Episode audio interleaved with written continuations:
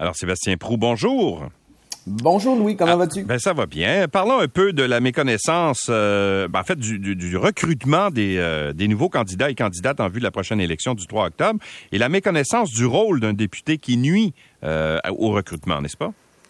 Oui, Louis, parce que, écoute, c'est toi, lorsque tu m'as posé la question cette semaine, à savoir si les partis qui ont euh, ou qui sont à la traîne dans les sondages ont de la difficulté à recruter. Et je me suis dit, Louis, que c'était euh, de plus en plus difficile, c'est vrai, de recruter, mais c'est peut-être aussi parce qu'on ne connaît pas bien le rôle du député.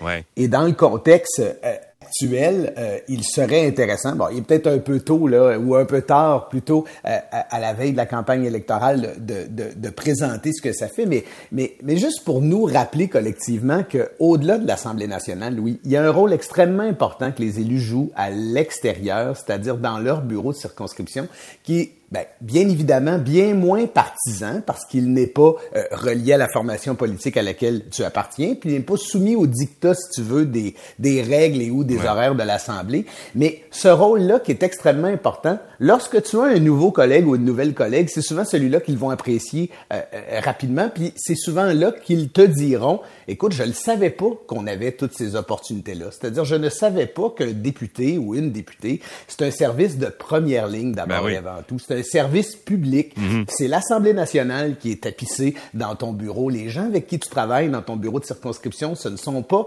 des employés du parti qui sont tenus à quelconque euh, ligne et ou euh, discours public euh, obligatoire. Non, ce sont des gens qui travaillent bien sûr affiliés, qui, qui sont partie prenante de ton parcours politique puis de ton projet politique, mais qui travaillent pour la population et qui sont au quotidien avec monsieur et madame tout le monde qui ont des vrais problèmes pour lesquels il faut trouver des vraies solutions. Alors, mais donne-nous des exemples. Pour dire que c'est important. Ouais, donne-nous des exemples de, de, de, dossiers, par exemple, qui, qui sont soumis par euh, les commettants. Là. Quand, ben. euh, tu, tu, travailles, tu, tu fais du, du travail de, de, de comté, là, c'est quoi les cas, les gens qui viennent te voir, c'est pourquoi? Ben, je vais te donner un bon exemple. Moi, j'ai été député dans une circonscription au plein cœur de Québec, puis les les plus importants pour lesquels on venait me voir, c'était des dossiers d'immigration. Ouais. Euh, souvent des gens qui avaient des problématiques particulières. Euh, le Québec, c'est un, c'est c'est un État, une nation avec un, un, filet social très important, très imposant, mais filet euh, veut aussi dire des mailles, veut aussi dire des trous. Et dans ce contexte-là, les gens viennent te voir lorsqu'ils ont de l'incapacité mm. d'obtenir des services. Parfois, c'est pour présenter des projets. Ça peut être un projet citoyen, là, pour organiser quelque chose au coin de sa rue pendant une journée ou pour créer une entreprise qui va devenir une multinationale. Il y a de belles histoires qui débutent dans les bureaux de circonscription. Parfois, c'est pour venir t'expliquer une situation particulière, parfois c'est pour influencer éventuellement un projet de loi et ou pour amener une réflexion politique plus importante, mais au quotidien c'est des gens qui ont parfois des problèmes et aussi très souvent, puis ça c'est moins bien connu, parfois des gens qui ont des solutions à proposer, puis qui viennent te voir avec leur quotidien, avec leurs aspirations, avec leurs rêves, puis qui disent Hey, euh, tu travailles pour moi, tu travailles pour la collectivité, j'aimerais ça te le présenter. Et là-dedans, Louis, on, y découvre des expériences humaines extraordinaires. Et, ça, peut-être que si on mettait ça de l'avant, je pense qu'on aurait des gens différents, pas seulement des candidats à devenir ministre, pas seulement des spécialistes de la période de questions, mais aussi des gens qui veulent faire du service public. Et souvent, le travail de député euh, pour les membres de l'opposition va les amener à aller faire des demandes aux différents ministres, etc. Et quand on assiste à la période des questions à l'Assemblée nationale, on voit tous les jeux de coulisses. Quand tu arrives un petit peu avant, comme on fait nous autres les journalistes, on s'installe, ça... là on regarde en bas ce qui se passe. Puis là, souvent, tu vas voir un député de l'opposition, par exemple, euh, d'un comté X, qui va traverser, puis va aller voir, le, je sais pas, moi, ça peut être le ministre de l'Environnement, le ministre de l'Emploi ou quelque autre ministre pour dire, hey, moi, dans mon comté, j'ai telle affaire, pourrais-tu me donner un coup de main là-dessus? Et, ça, les gens ne le savent pas, mais souvent, il y a des collaborations comme ça qui, qui se passent entre députés de différentes formations. Je vais, je vais te faire sourire, Louis, parce que lorsque j'étais euh, ministre de l'Éducation, je recevais, avant la période de questions, des dizaines de petits papiers qui circulent à l'Assemblée nationale dans lesquels c'était écrit « Salut Sébastien, peux-tu me parler tout à l'heure? Tel dossier, tel comté signé par un ou une des députés. Et la grande majorité des cas, c'était des gens qui n'étaient pas dans ma formation politique parce que je les avais pas vus en caucus il y a ben quelques minutes avant. Alors, dans le contexte, euh, euh, tu as raison de l'Assemblée nationale et même à l'extérieur même des périodes de calendrier de l'Assemblée nationale, il y a beaucoup d'interactions. Il y a des députés qui sont des spécialistes de ça, puis, puis je le dis positivement, ils vont vers les collègues, vont vers les ministres et sans partisanerie disent, écoute, j'ai une situation, j'aimerais ça qu'on puisse la régler. En as-tu entendu parler? Sinon, à qui je peux m'adresser dans ton équipe? Et ça, c'est extrêmement important. Donc, tu as des gens qui ont un profil plus entrepreneurial, des gens qui sont des vrais défonceurs de porte, tu as des gens qui, qui sont peut-être plus réservés à l'Assemblée, mais qui sont extrêmement euh, compétents et actifs et impliqués. Alors, ce rôle-là, et qui n'est malheureusement pas assez connu, hmm. à mon avis, ne permet pas de recruter des gens qui ont ce profil-là, c'est-à-dire des gens qui aiment l'entraide, des gens qui sont très bons dans le service à la clientèle, sont très bons dans des organismes publics, sont très bons dans la fonction publique et pourraient jouer ce rôle-là au quotidien et faire des jobs incroyables dans des circonscriptions où on a besoin de ces gens-là, notamment dans des milieux dévitalisés, des milieux qui sont éloignés des grands centres et même en plein cœur des villes, là où se passe un paquet d'affaires et où se brassent des grosses affaires.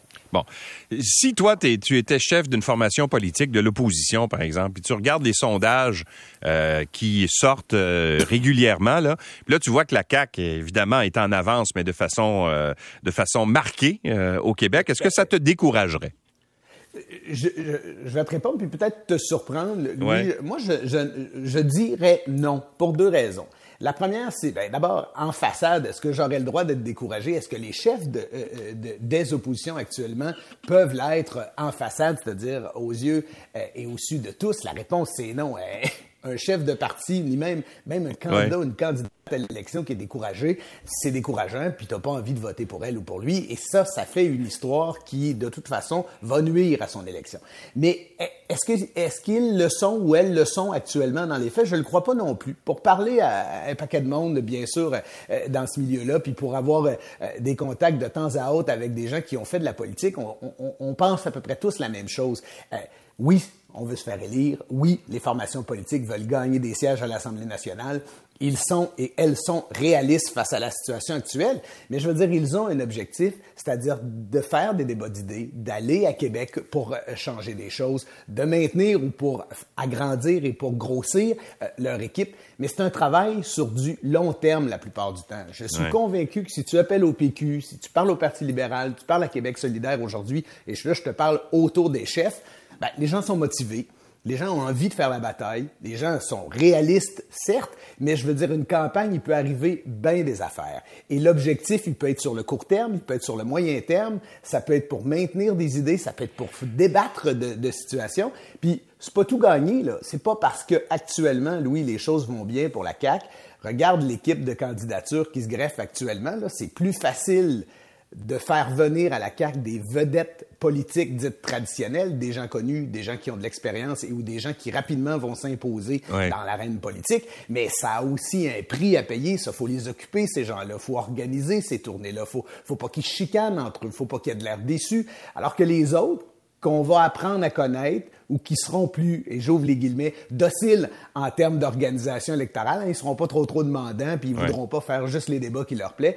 Ben eux, ils vont peut-être être plus malléables en termes d'organisation, puis ils vont suivre leur rang. Alors, dans le contexte actuel, est-ce que les chefs sont découragés? Je crois pas quand tu les vois souriant à la télé et où tu les entends à la radio actuellement, je pense qu'ils le sont pour vrai parce qu'ils sont habités de cet objectif-là, Louis, c'est de faire des débats, de vouloir se faire élire pour changer des choses. Puis, écoute, ils le savent, c'est dans l'attitude et dans un bon contenu et une bonne campagne que va se trouver de bons résultats. Monsieur Pro, on se reparle demain. Avec plaisir. Salut.